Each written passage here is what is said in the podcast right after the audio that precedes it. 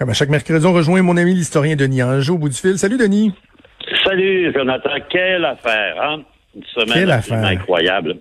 Quelle affaire. Et, et avec toi, euh, bon, on cherche euh, chaque semaine des, des angles qui, qui, se rattachent un peu évidemment à la crise qui monopolise euh, notre attention. Et je me disais, on n'arrête pas de nous dire c'est la pire crise économique ou la pire crise sociale depuis la Deuxième Guerre mondiale, depuis la Deuxième Guerre mondiale. Et j'avais envie avec toi mm-hmm. de nous ramener dans le temps et que on, on, se penche sur justement ce qu'était la vie à l'époque de la Deuxième Guerre mondiale et justement dans l'après-guerre, à quel point c'était des changements qui étaient considérables pour, pour le quotidien des gens. Incroyable. Hein? Vous savez ça a été une crise. D'ailleurs, le, premier ministre Trudeau l'a évoqué. Tout le monde l'évoque. C'est la plus grande crise que le monde ait connue depuis la Deuxième Guerre mondiale. La chancelière allemande, Mme Merkel, dit euh, à peu près trois semaines.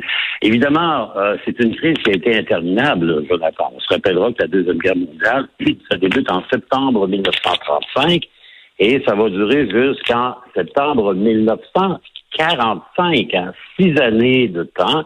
Le Canada sera en guerre. Il a été un des premiers pays à déclarer la guerre à l'Allemagne nazie, du chancelier Hitler, le 10 septembre 1939. Donc, on doit s'organiser. Le Canada, à l'époque, c'est un pays de 11 millions d'habitants, moyenne puissance, euh, qui est évidemment très imbriqué dans le Commonwealth britannique. Nous sommes les alliés de la Grande-Bretagne qui, rappelons-le, en 1940, après la défaite de la France, se retrouve toute seule contre les envahisseurs nazis.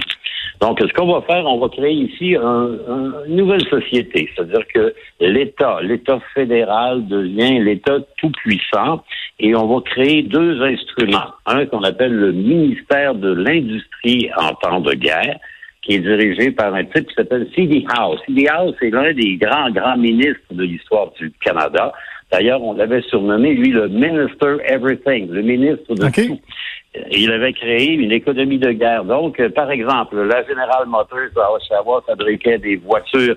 On va complètement pivoter la production et on va faire des camions. On va en produire presque 900 000 durant la Deuxième Guerre mondiale. À Montréal, il y avait la Vickers qui faisait des locomotives. Boum, on fait construire des chars d'assaut. On va construire une industrie aérienne à partir de zéro par exemple, une compagnie à Toronto qui s'appelle Avro Canada, qui va construire des bombardiers. Bon. Et l'économie, elle est complètement monopolisée par le gouvernement fédéral et les gouvernements pauvres, gouvernements provinciaux. Ils sont vraiment tassés dans le coin. Hein. Les mesures sont faites à Ottawa au nom de l'économie de guerre. Le Canada est en guerre. Hmm. Pour les citoyens, bien évidemment, ça veut dire que si votre entreprise qui faisait des chaussures fait maintenant des bottes pour l'armée, ça va changer un peu. Si votre entreprise qui faisait de la métallurgie fait des munitions, ça va changer aussi.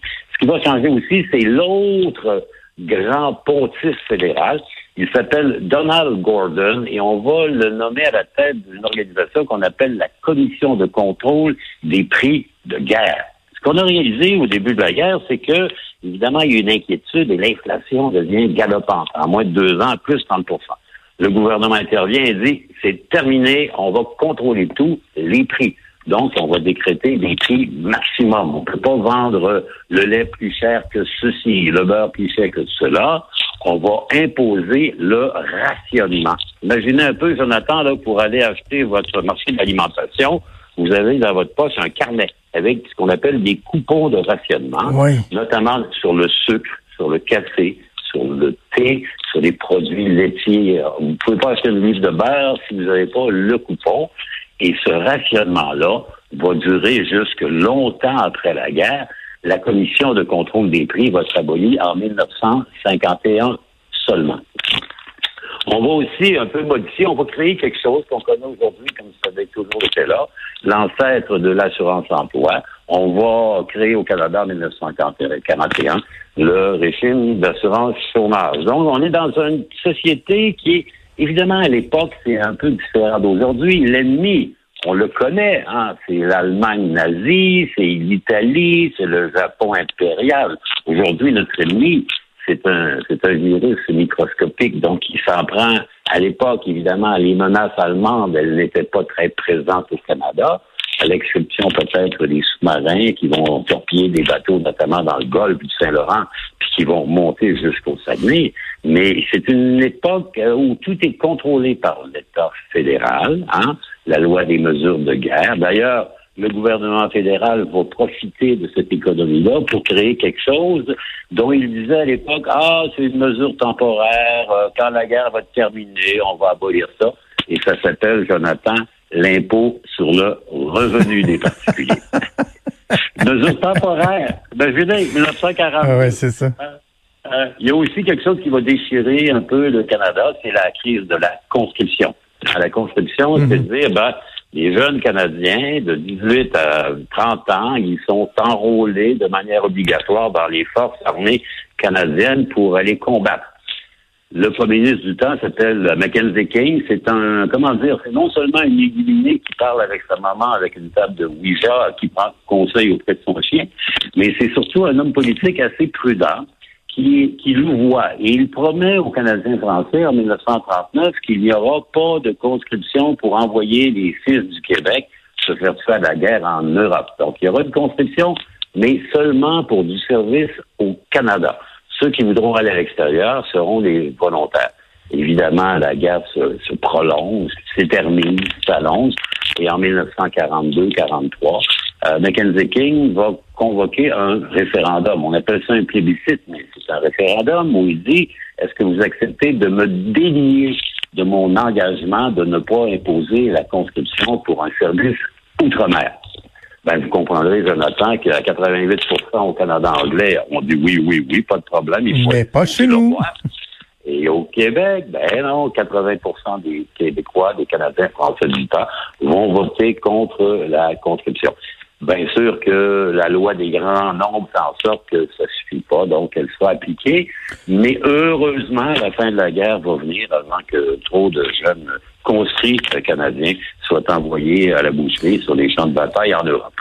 Denis, il nous reste euh, deux, trois minutes à peine, mais j'ai deux questions que je veux te poser. Est-ce que, par rapport à ce qu'on sait du temps, parce que je sais que malgré ton, ton ange vénérable, t'étais quand même pas dé... Est-ce qu'on peut dire que les gens étaient plus résilients? Tu sais, parce qu'on voit que la situation, elle, est différente, ce qui veut pas dire qu'elle n'est pas grave en ce moment, mais qu'elle est euh, différente. Les gens s'en vont pas au front se faire tuer, puis les coupons de rationnement, tout ça. Mais est-ce que les gens étaient plus résilients à cette époque-là? Ils étaient plus résignés. Hein? C'est-à-dire que ça a duré six ans. C'est-à-dire qu'au départ, on, pensait que la guerre, ça durait six mois, qu'à Noël serait terminé. Ça a duré six longues années. Imaginez, là, euh, un enfant de six ans jusqu'à 12 ans, il va vivre dans une économie de guerre la censure, la propagande, le contrôle, le papier.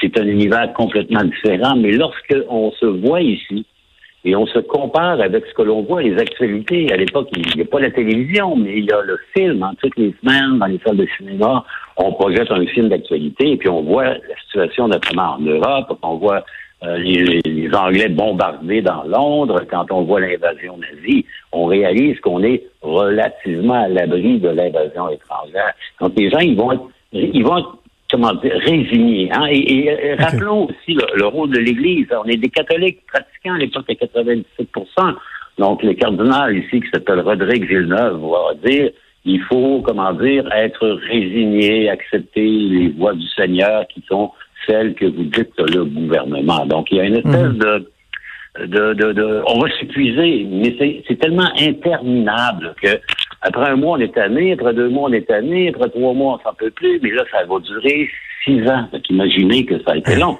Et le retour après, ben là, ça a été incroyable. Il y avait un million de personnes qui servaient dans les armées canadiennes qui sont venues, et du jour au lendemain, on est passé d'une économie de guerre à 100% à une économie de paix. Ça a été long, ça a pris cinq ans avant que l'économie canadienne soit capable de se convertir d'une économie de guerre avec un client qui était la Grande-Bretagne à une économie de paix, avec un nouveau client qui va s'affirmer pendant la Deuxième Guerre mondiale, qui est notre sympathique voisin du Sud, les États-Unis d'Amérique. Donc, ça a été... Euh, euh, je parlais à ma maman qui est décédée récemment, et elle me racontait que durant la guerre, évidemment, il était, il y avait comme une espèce de, de nuage noir constant. On, avait peur, on avait peur d'être bombardé, on avait peur, mais on connaissait l'ennemi et on, on, savait aussi que l'océan Atlantique et l'océan Pacifique, d'une certaine manière, nous mettaient, nous, Canadiens, à l'abri. Il n'y en a plus d'océan, il n'y en a plus d'abri au monde dans l'époque de communication instantanée. Ben, l'ennemi qui est microscopique et il embarque dans l'avion. Ici, euh, ce qu'on verra après. Donc, c'est une autre époque. Mais nos enfants penseront peut-être à 1920 comme étant la grande crise qui fut en son temps la pire crise depuis celle qui a entouré la Deuxième Guerre mondiale. Merci Denis, c'était fort, fort, fort intéressant comme toujours. Merci beaucoup Jonathan, bon courage, puis euh, ben, à la semaine prochaine. À la semaine prochaine, salut.